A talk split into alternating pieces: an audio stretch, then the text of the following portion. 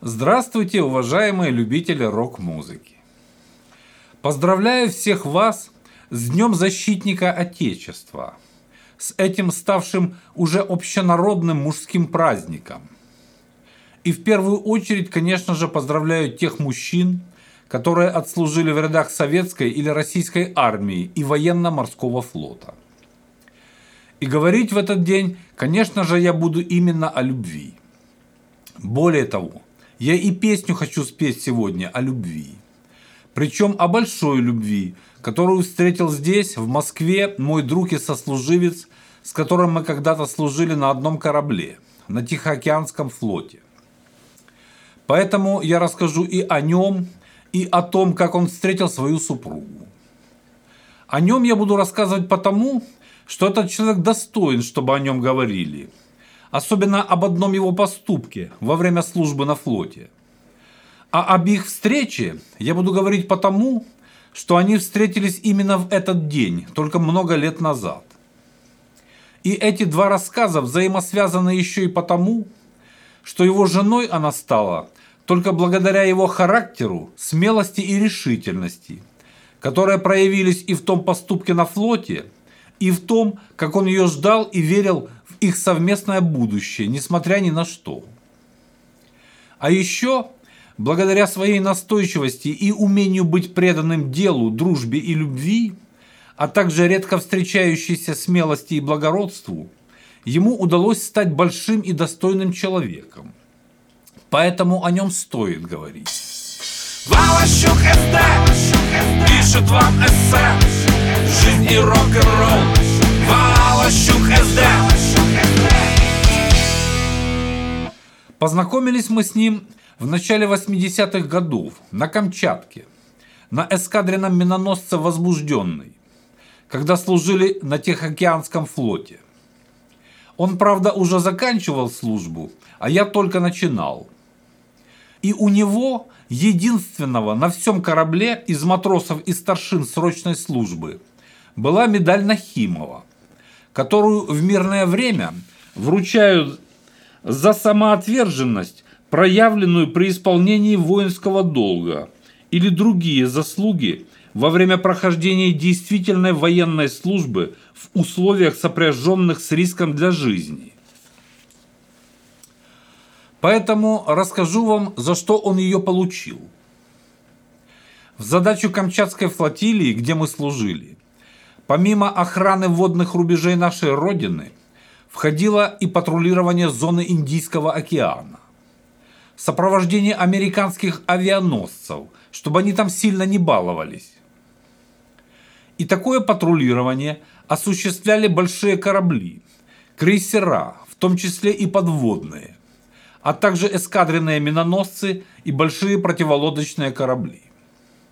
Эсминец «Возбужденный» как раз и был одним из таких кораблей – который в составе эскадры периодически уходил в дальний поход и дежурил в Индийском океане, в Аравийском и Красном морях. Там же была и наша база военно-морского флота на эфиопском островном архипелаге Дахвак. Срок службы на флоте в то время составлял три года, да и служба была нелегкая.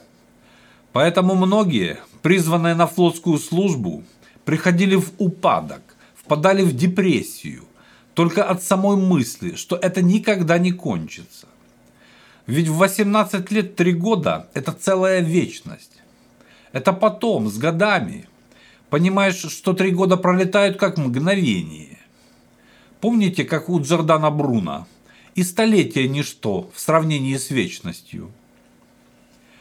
Поэтому у многих появлялись нехорошие мысли – о собственноручном прекращении жизни и быстром переходе в эту вечность. Именно так решил поступить один молодой матрос, как раз в то время, когда корабль нес службу в Аравийском море. Дело было ночью, и он, думая, что ему никто не помешает, бросился за борт. Но это заметил мой друг, который как раз нес вахту и делал обход.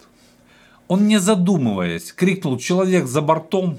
и, бросив молодому то ли спасательный жилет, то ли круг, сам бросился в воду, чтобы не дать ему утопиться. Эсминец «Возбужденный» – достаточно большой корабль, 126 метров в длину и водоизмещением 3000 тонн. Поэтому остановить его быстро не получается, даже при полной остановке машин и включении реверса. Это не легковой автомобиль. Поэтому, пока его остановили, повернули назад и начали поиск, да еще в ночной темноте, прошло несколько часов. Все это время мой товарищ заставлял молодого держаться на плаву. Я потом спрашивал его, о чем он думал, когда бросался за борт, в океан, да еще в кромешной тьме. На что он ответил мне, что в тот момент вообще ни о чем не думал. Все, говорит, вышло как-то автоматически. Хотелось бы и мне тоже быть таким автоматически смелым. Тот молодой из Сибири. Затем стал приличным человеком, отцом большого семейства. До сих пор постоянно благодарит Володю за его поступок. Но сегодня, в День защитника Отечества, я хотел рассказать не об этом, а о большой любви, которую встретил мой друг именно в Москве, на Красной Пресне. И эта большая любовь только благодаря его настойчивости и решительности стала затем его женой и матерью его детей. А он, в том числе и благодаря ее любви и поддержке, стал большим и достойным человеком. Но чтобы всем вам было поинтересней, я расскажу про историю их знакомства при помощи песни. Извините за непростительный для рокера сентиментальный рассказ, но эта история абсолютно реальна. Дорогие мои Володя и Наташа, поздравляю вас с днем вашего знакомства, а заодно и с днем защитника Отечества. Желаю вам любить друг друга, а также уважать и поддерживать всегда и во всем. А в качестве подарка спою вам песню о вашем же знакомстве. Надеюсь, она станет хитом в вашей семье. А может быть понравится кому-нибудь еще. С уважением, ваш друг Волощук СД. Она была небесна Возле метро на Пресне Где он ее увидел И тут же потерял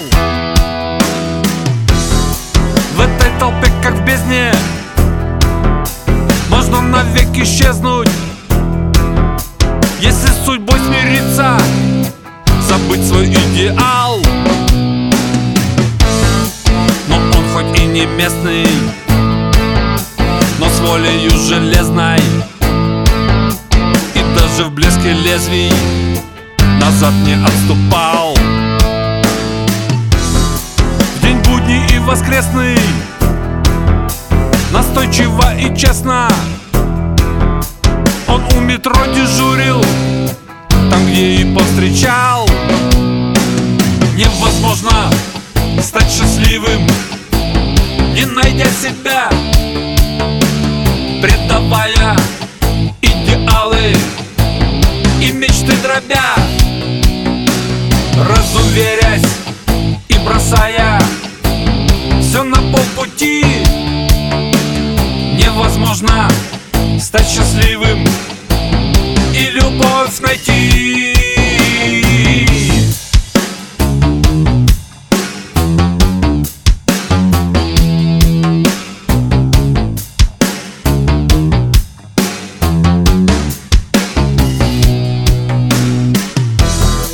Друзья ему любезно Плели, что бесполезно. Искать иголку в сене. Москва большой вокзал Зачем такая трезвость? Ведь жизнь так интересна.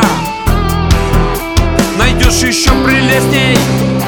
Вокруг девчонок вал. Но он стоял на месте И верил в свою песню Которую с вместе. Он спеть всегда мечтал Оказалось все чудесно. Он благодарен пресне Что и жену дождался И человеком стал. Невозможно стать счастливым Не найдя себя Предавая идеалы И мечты дробя Разуверясь и бросая уйти Невозможно стать счастливым И любовь найти.